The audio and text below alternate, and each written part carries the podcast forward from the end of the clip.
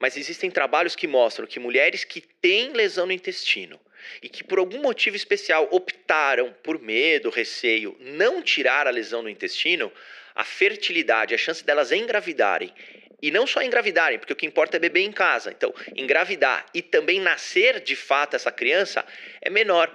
Ou seja, mulheres que têm lesão no intestino têm uma chance de engravidar menor e mesmo as que engravidam têm menos chance desse bebê nascer saudável.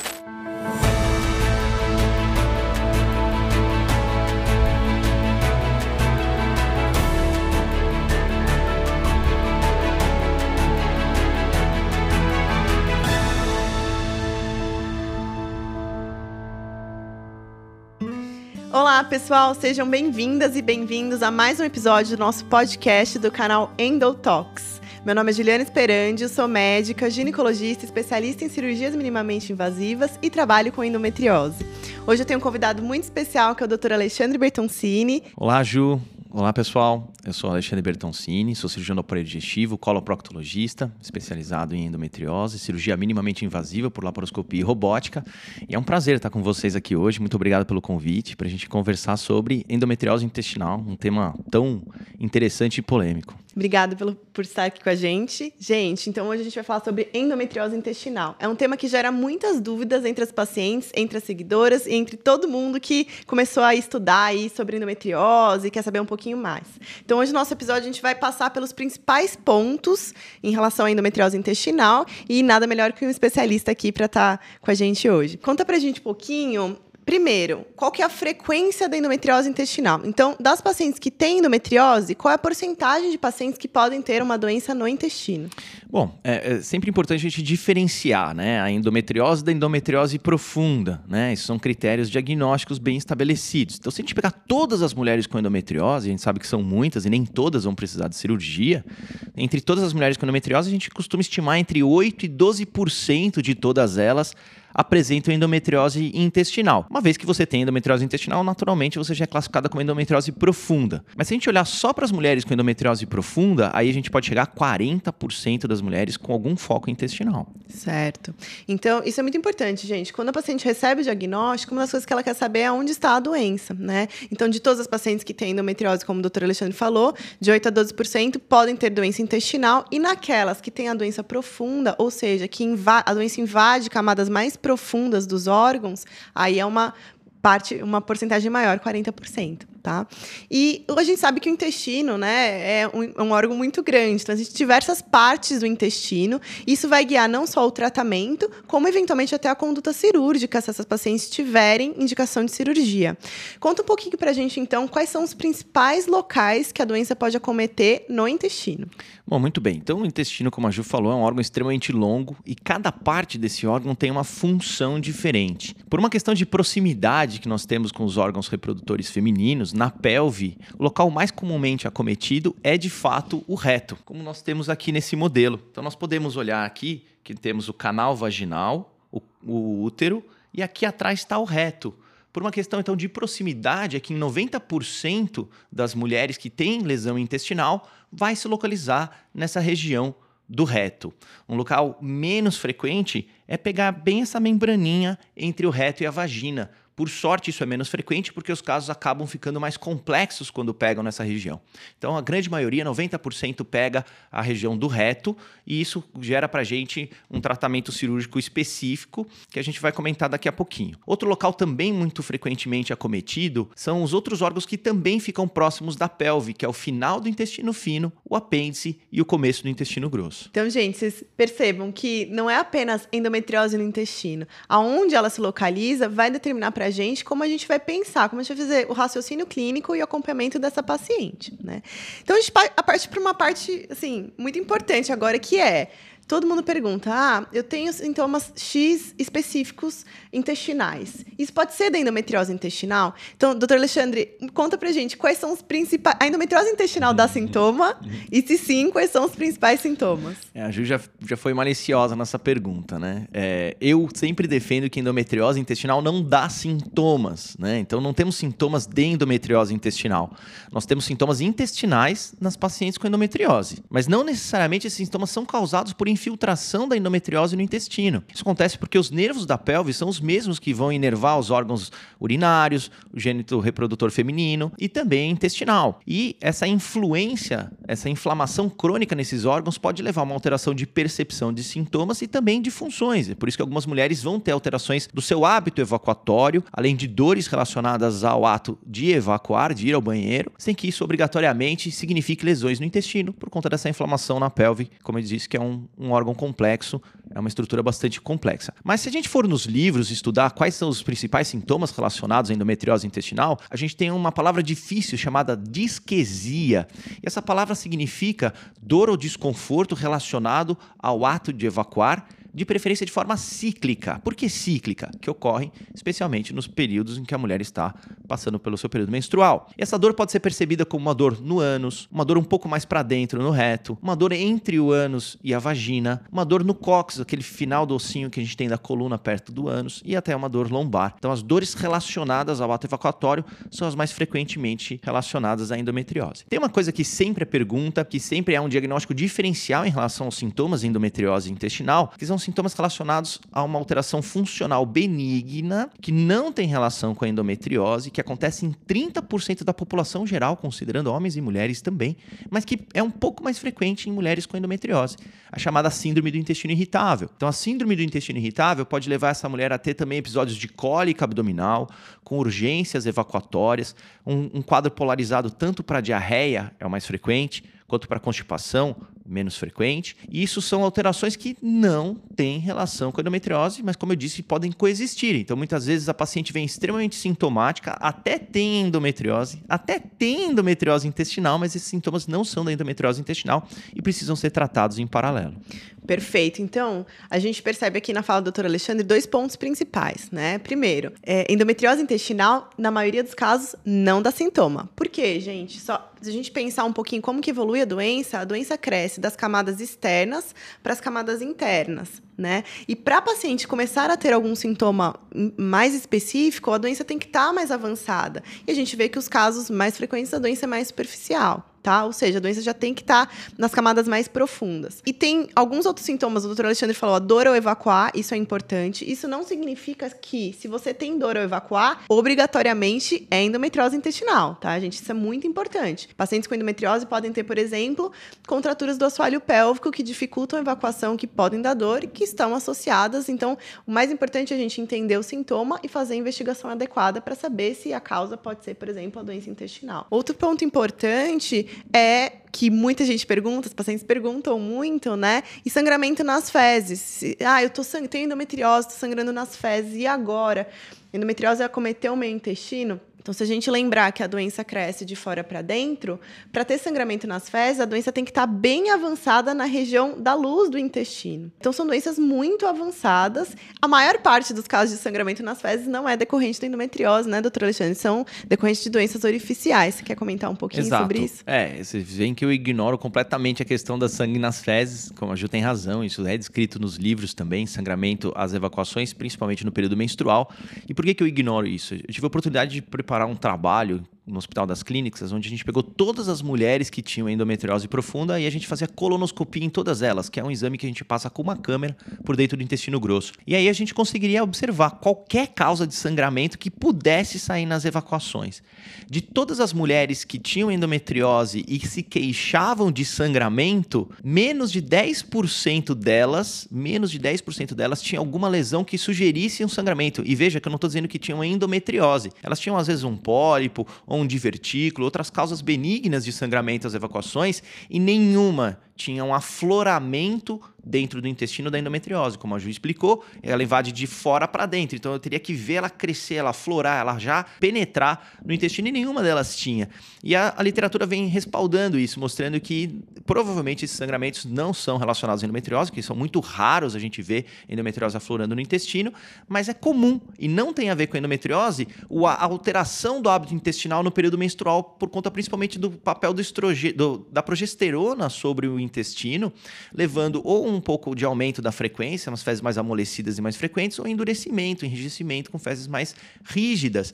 E é isso que geralmente causa sangramentos orificiais, como a Ju falou, que é o nome que a gente dá para lesões do ânus, como fissuras ou hemorroidas. Perfeito, gente. Então, é, acho que ficou bem claro, né, que sangrar nas fezes na paciente com endometriose não significa que a doença está avançada, né, nem, que, nem doença intestinal necessariamente.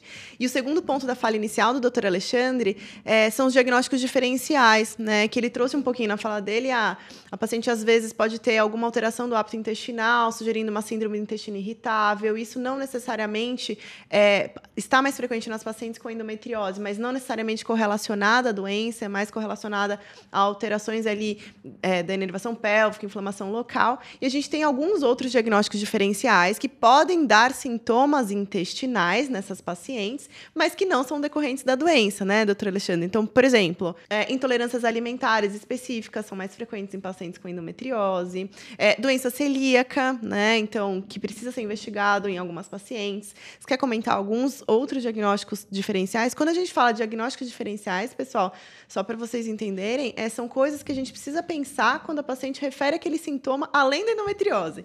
Então, nem tudo é endometriose, né? A gente precisa tratar a paciente como um todo.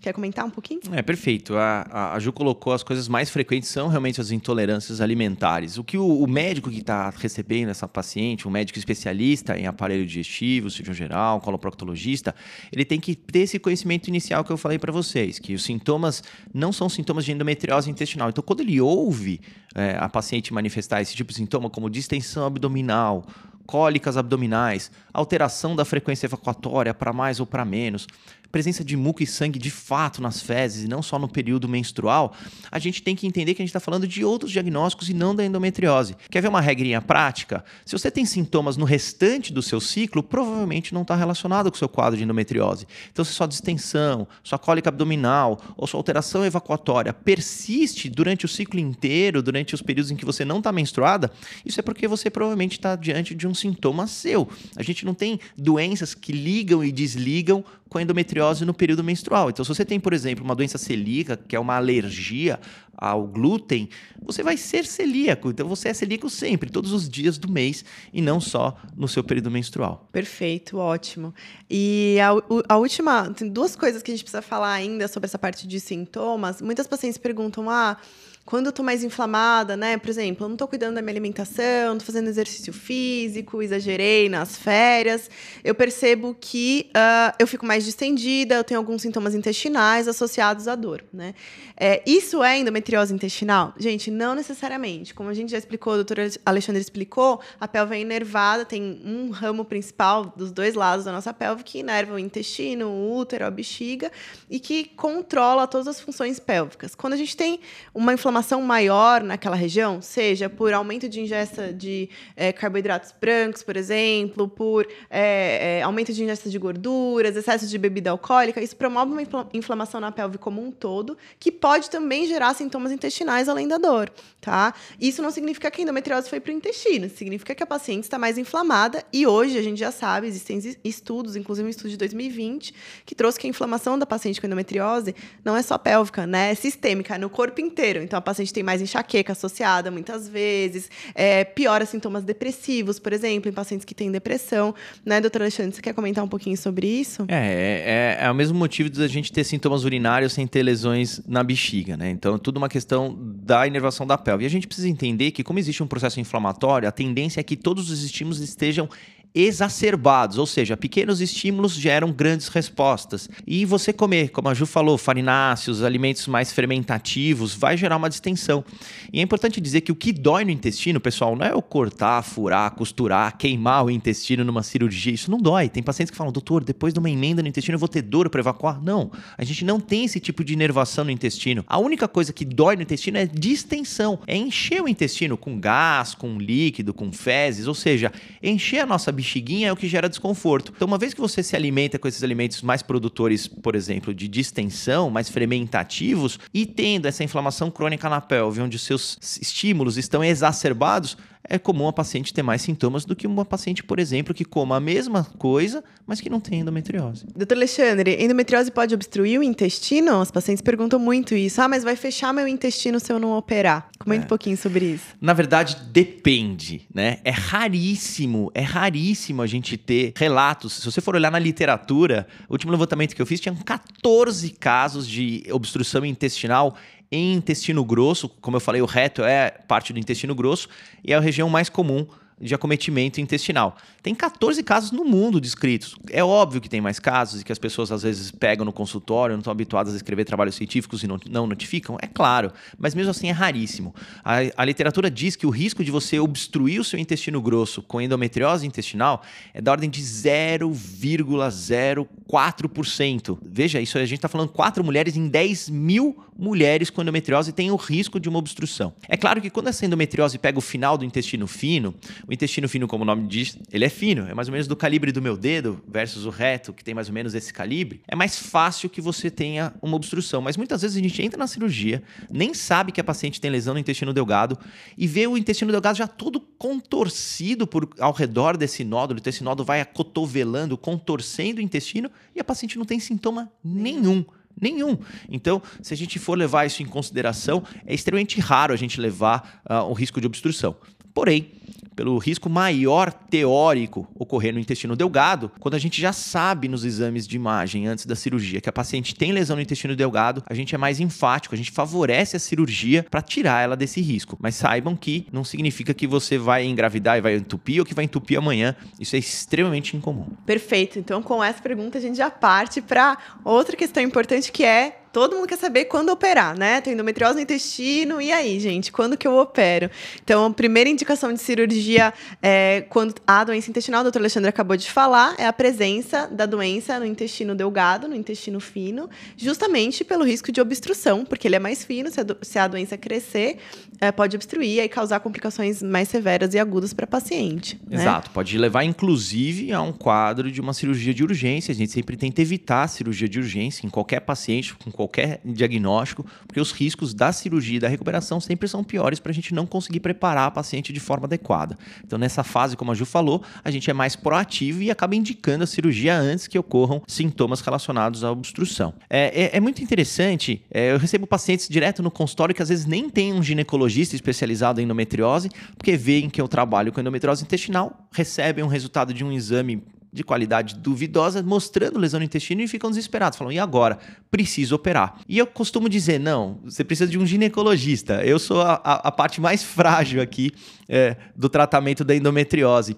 Por quê? Porque são raras as, as, os momentos em que a gente vai indicar a cirurgia por conta do acometimento intestinal. A Ju já mencionou um, que é o intestino delgado, e o único outro lugar que costuma indicar o tratamento cirúrgico é acometimento do apêndice. Então, o apêndice, vocês sabem, só serve para dar apendicite, né? Ou cirurgia de urgência, geralmente ali na infância ou na adolescência, mas pode ocorrer em qualquer fase da, da nossa vida. O apêndice é um órgão que não tem mais função no nosso corpo hoje em dia, por conta da nossa evolução, a forma que a gente se alimenta. Hoje em dia, ele é um órgão vestigial, um órgão que não tem função. Só que quando a gente tem um nódulo no apêndice, mesmo numa mulher repleta de endometriose, a gente não tem como garantir que aquele nódulo no apêndice é de fato fato endometriose. Porque existem outras doenças do apêndice que podem dar nódulos, como tumores malignos do apêndice. E o tamanho que a gente consegue definir se ele tem mais cara de tumor ou de endometriose é quando essas lesões geralmente são maiores do que 2 centímetros. Só que se eu ficar esperando essa lesão crescer para definir, lesões maiores que 2 centímetros malignas no apêndice já podem dar metástase, que é quando esse tumor se espalha. Então a gente não pode ficar olhando, esperando crescer, sob risco de prejudicar a chance de cura dessa mulher. Então, viu um nódulo no apêndice, pode ser endometriose, o mais comum é que seja endometriose, a gente está falando aí de 11% mais ou menos a chance disso ser um tumor de apêndice, e a gente removendo precocemente, muitas vezes só a remoção do apêndice já é o tratamento definitivo para essa mulher,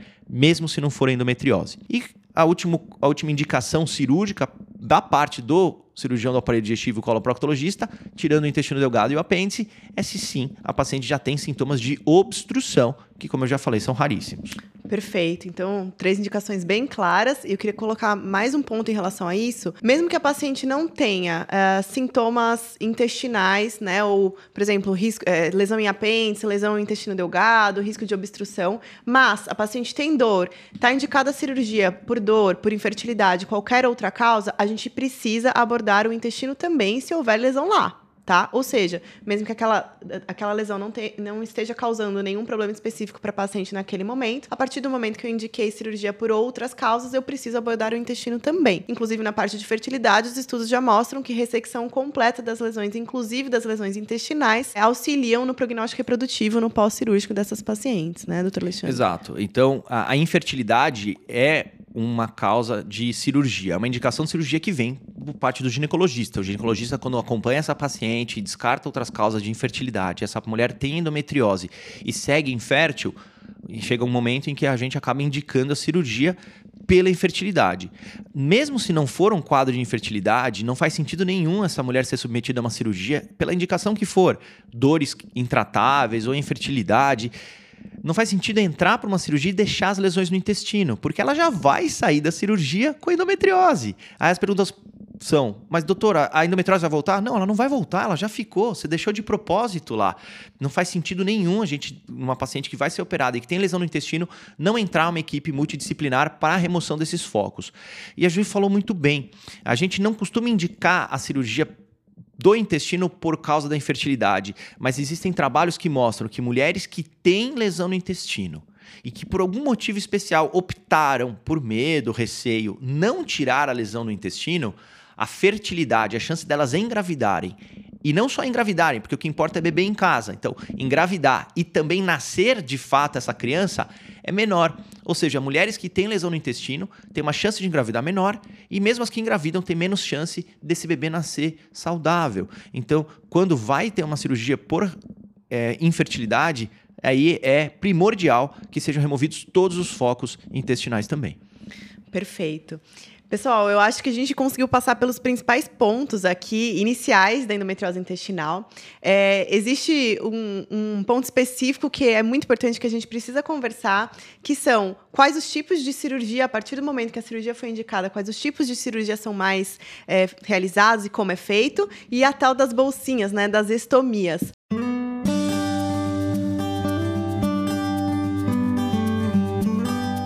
Eu agradeço imensamente a participação hoje. Foi excelente. Espero que vocês tenham gostado. Aproveitem e se inscrevam aqui no nosso canal, comentem, curtam. Comentem até assim, se vocês querem alguma coisa mais específica de todos esses pontos que a gente já passou, pra gente produzir os nossos novos episódios aí, tá bom? Muito obrigada, muito obrigada, Lê. Obrigado, Ju. Obrigado Até o próximo convite. episódio. Esperem a gente, já voltamos por aí com vocês sobre para falar sobre esses dois pontos. Um beijo.